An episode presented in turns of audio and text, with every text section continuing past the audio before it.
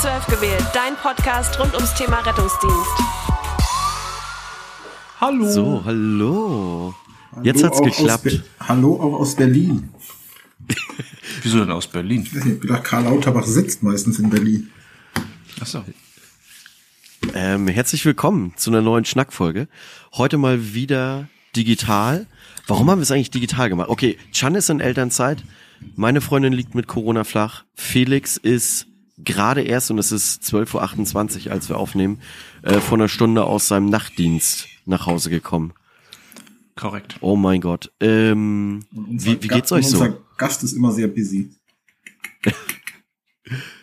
Äh, Grüße gehen raus an Pfleger Ricardo. Habe ich schon kurz in der kleinen Runde hier erzählt.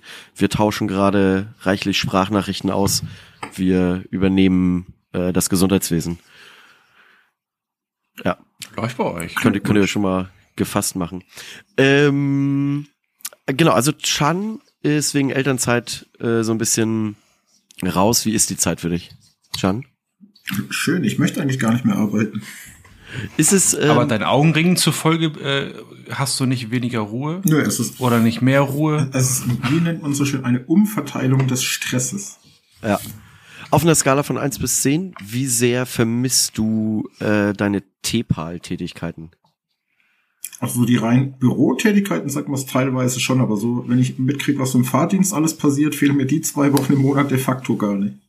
Ja, das kann ich verstehen. Ähm, ja, es läuft alles. Hat dein, das können, wir können hat dein, beruhigen. hat dein, genau, hat dein Sohn dich denn voll eingespannt, Ah. um Finger gewickelt? Aber selbstverständlich. Bestimmt er deinen Lebensablauf? Ja, so 80 Prozent er, 20 Prozent der Hund, weil die muss ja auch ab und zu mal raus, braucht Beschäftigung. Ach so. Oh. Ein, ein Konkurrenzgehabe. Heute Morgen, wir, heute Morgen waren wir beim Tierarzt alle zusammen. Wegen, wegen deinem Sohn? Ja. ich ich, habe gehört, er kriegt mal einfache Termine als beim Kinderarzt. Hat, hat auch geklappt alles. Hat er jetzt auch einen Chip in den Nacken bekommen? Oder? Böse, Jungs. Böse. Schön GPS-Tracker. Ach, ja gut. Da ist die Kohle ja dann auch wieder dahin, oder? Tierarzt ist ja auch gleich immer, das geht immer richtig in die Vollen. K kennst du? Ja, aber bei Hund ist, glaube ich, Ich noch mal wollte eine. Nummer härter, ey. Es ist immer, immer noch mal ein bisschen teurer. Naja, so, ähm, wir, wir wollen mal wieder ein bisschen über aktuelle Sachen schnacken. Felix, du hast einen spannenden Einsatz gehabt, kürzlich. Genau. Ich habe Genau. schon ein bisschen davon Ähm, mitbekommen, aber Chan kennt den noch gar nicht. Insofern darf der genauso wie ihr da draußen gerade miträtseln. Genau. Äh, die Rettungsdienste unter uns kennen das sicherlich. Man wird gerufen zu einem Notfall innerhalb des eigenen Einsatzgebietes und äh, auf Melder oder wo auch immer das dann steht, ist gemeldet Thoraxschmerzen zusammen mit dem NEF. Und äh, so hat auch bei uns, wir sind dann hingefahren in ein Mehrfamilienhaus, äh, in, in eine Wohnung. Da haben wir einen 90-jährigen Mann angetroffen, der auf seinem Sofa lag ähm, und über Brustschmerzen klagte. Dann haben wir den erstmal von der Couch runtergezogen, weil der so undisponibel lag, dass wir da hätten- nicht dran arbeiten können, zumindest nicht vernünftig und haben ihn erstmal runtergezogen und auf den Sessel gesetzt und dann war er für uns auch äh, so zugänglich, dass wir ihn untersuchen konnten, ihn vernünftig befragen konnten und ähm, er hatte halt über Schmerzen in der Brust geklagt, die jetzt nicht großartig weiter ausstrahlend gewesen sind. Äh, in der weiteren Untersuchung kam raus, dass er einen erhöhten Blutdruck hatte. Äh, Im EKG hätte man interpretieren können, dass in den Brustwandableitungen oh, zwei, drei, vier aus dem aszendierenden Ast eine, eine gewisse Hebung da ist. Ähm, das äh, war halt nicht so richtig ganz eindeutig, äh, aber irgendwie war das doch schon was, also so, so, so ein typisches vielleicht ja, vielleicht nein Ding. Und als wir ihn dann ge gefragt haben, was er dann so gemacht hat, als das dann passiert ist, sagte er, ähm, er saß auf dem Stuhl, wollte sich die Schuhe zubinden. Und dann stach das auf einmal in der Brust. Und seitdem hat es dann irgendwie gedrückt in der Brust. Und äh, hm, okay, ja. Beim, beim Schuhe zumachen halt, okay. Mhm. Aber sind sie denn gestürzt oder so? Nee, nee, nee. Nee, gestürzt ist er nicht, nicht nirgendwo angeeckt oder sonstiges. Hm, okay. So, keine Diagnose durch Telefon und Hose. Äh, am Brustkorb selber hat man nichts sehen können. Haben, haben wir dadurch schon, allein, schon allein dadurch gesehen, dass wir ja das 12-Kanal-IKG geschrieben haben. Ähm, einfach mal auf den Brustkorb raufgedrückt, konnten wir die Schmerzen allerdings provozieren. So. so jetzt hast du, jetzt, also für uns hat sich dann so ein, so ein, so ein Fall dargestellt.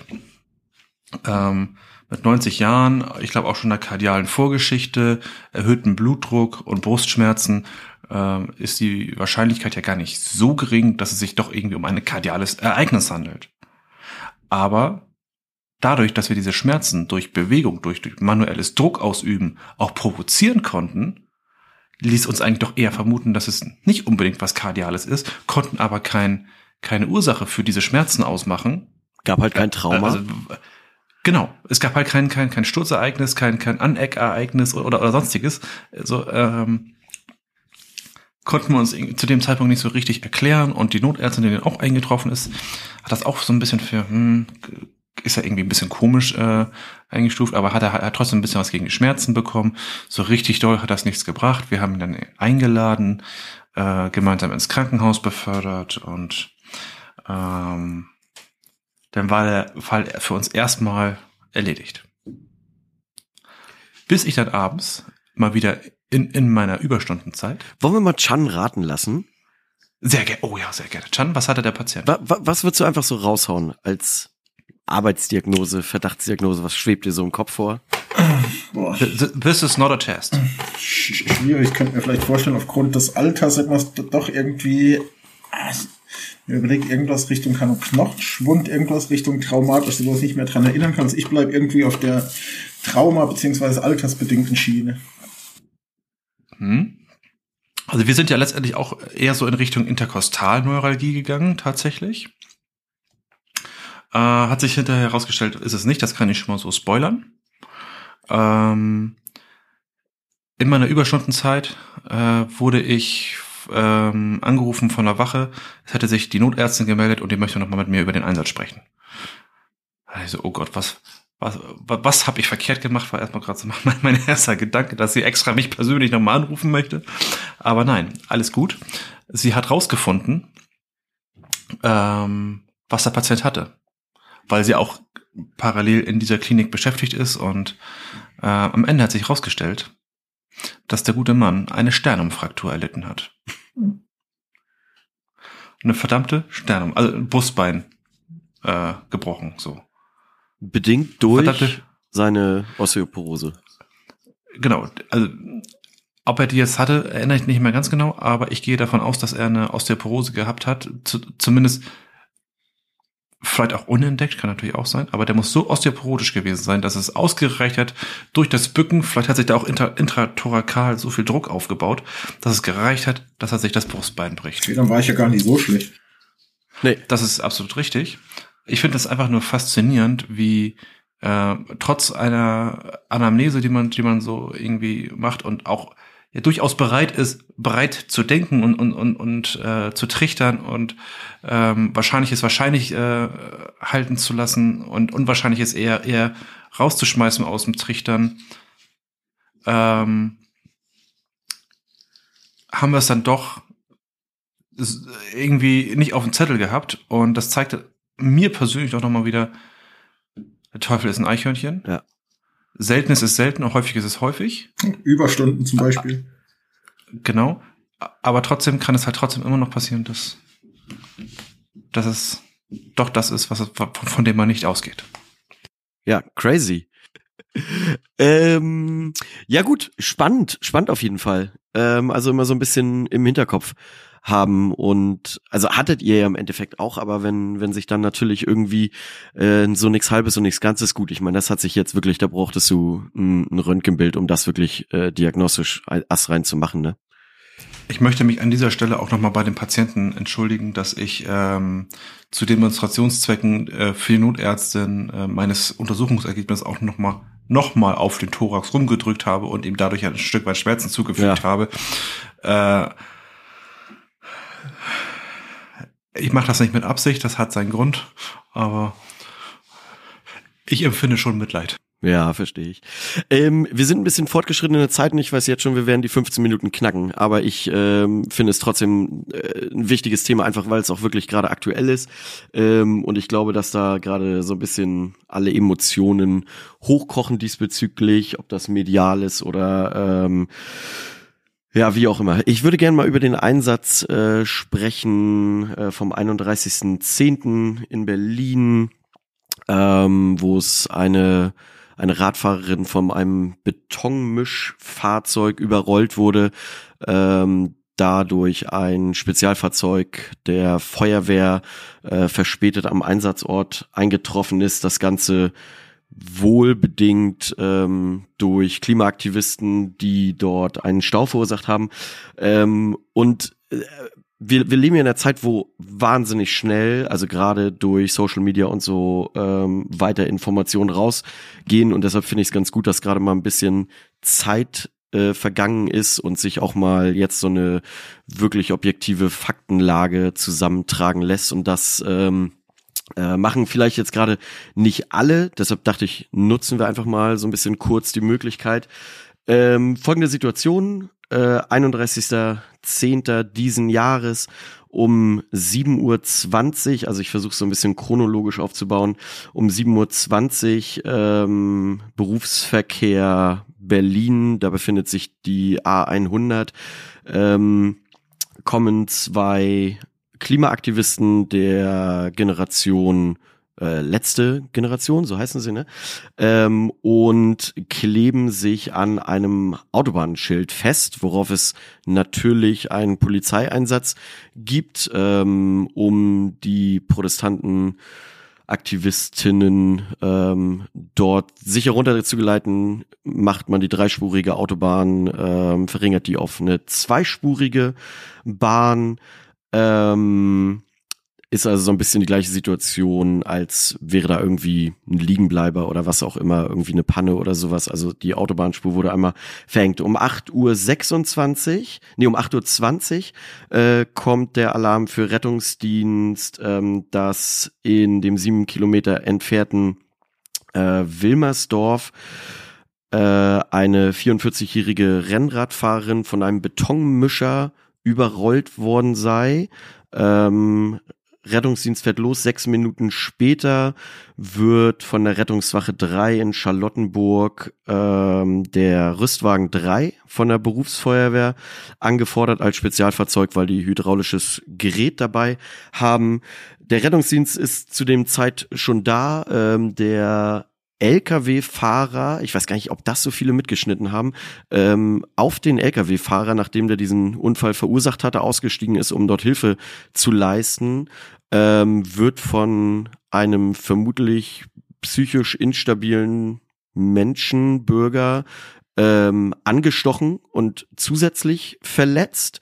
Ähm, deswegen kommt noch ein weiterer Rettungswagen, der entsprechende ähm, ich nenne ihn jetzt Messerstecher, ähm, wird von der Polizei abgeführt.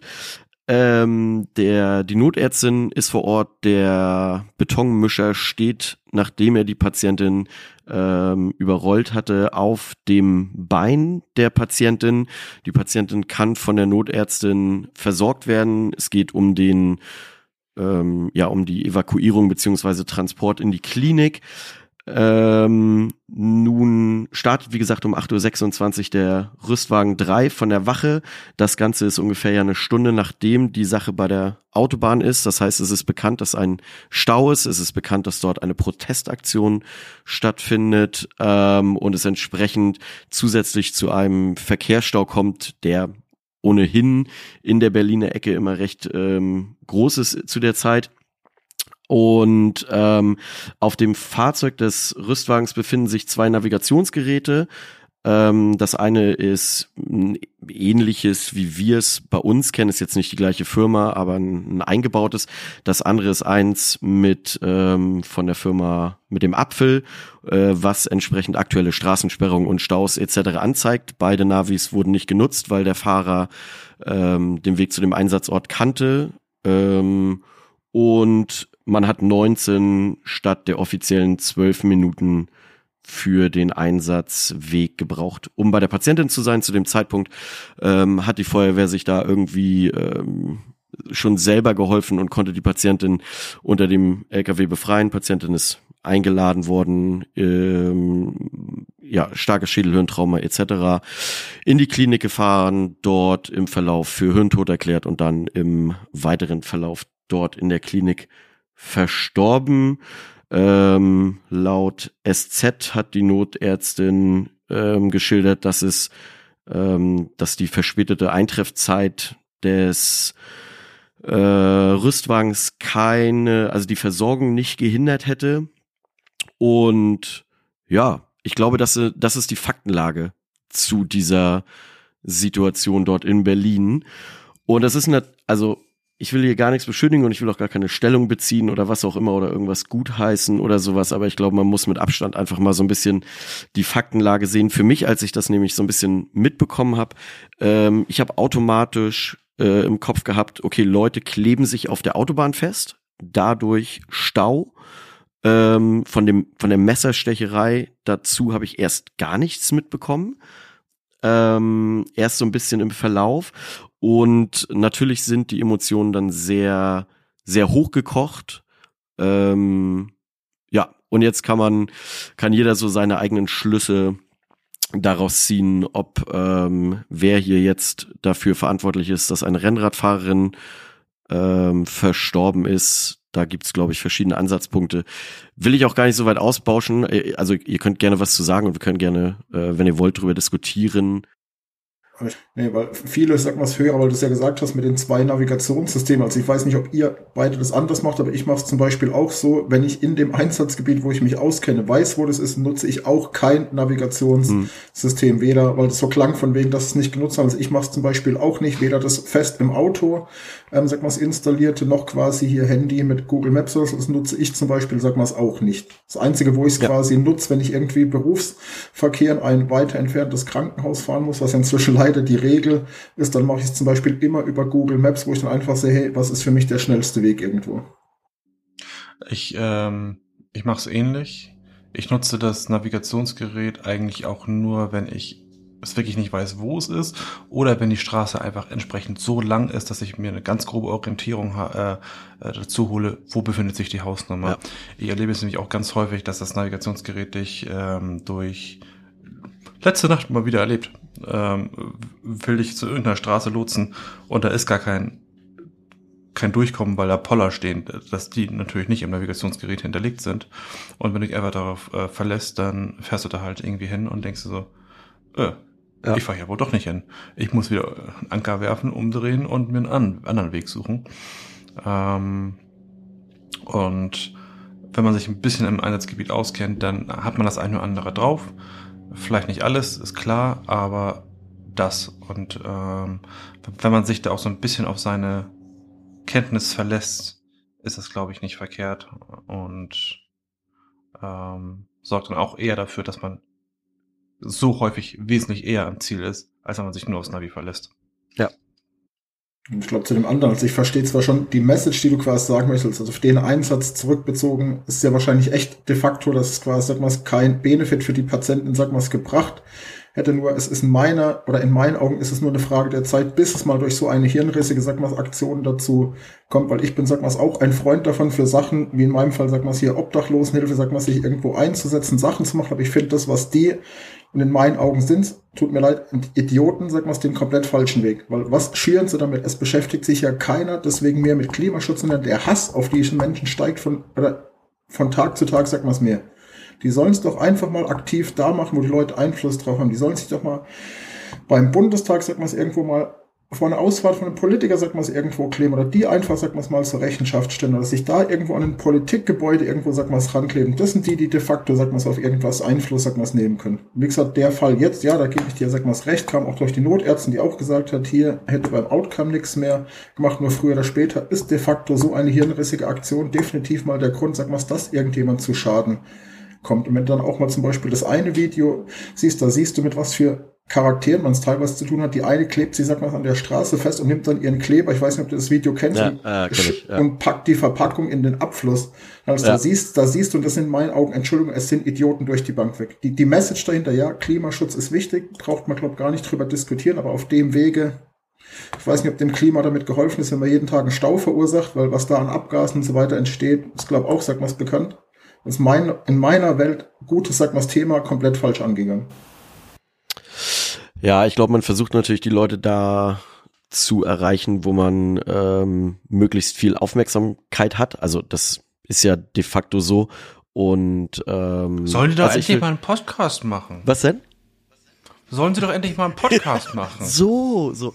Also, ähm, ich, ich, ich verstehe den Punkt, ja, ähm, und ich will auch gar nicht ähm, alles, was da passiert, gut heißen. Ähm, ja, also die, die Aktionen sind schwierig. Ich glaube, alle, alle haben aus dieser Situation hoffentlich so ein bisschen Konsequenzen ähm, für sich gezogen, ähm, dass das Thema mehr und mehr grundsätzlich natürlich bekannt werden muss. Äh, Klima ist, glaube ich, ähm, allen bewusst aufgrund der aktuellen Situation.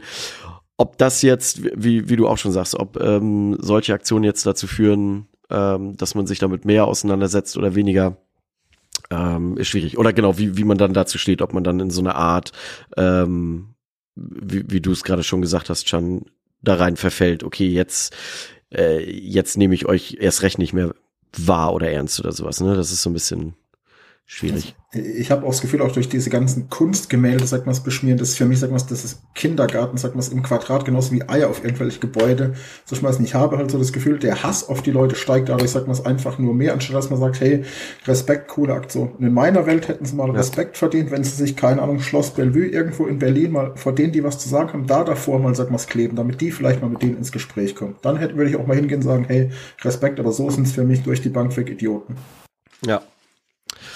Okay, äh, ich glaube, wir haben die 15 Minuten ein bisschen ausgereizt. Ähm, wir, wir, wir hoffen, wir konnten ein bisschen Klarheit durch Faktenlage nochmal machen. Ähm, und wir sind nochmal ein bisschen geprimter ähm, durch den Einsatz von Felix. Äh, das war's schon wieder. Äh, Also die Zeit rast auch immer tatsächlich, ne? Ja, Das ist richtig. in, in der nächsten Folge werdet ihr einen Gast hören, den ihr nämlich auch kürzlich gehört habt, und zwar Tim Schepsmeier. Der hat ja in der letzten Folge über das Thema organisatorischer Leider-Rettungsdienst geschnackt. Jetzt wird er uns berichten über seine Zeit auf dem Metal Festival Wacken.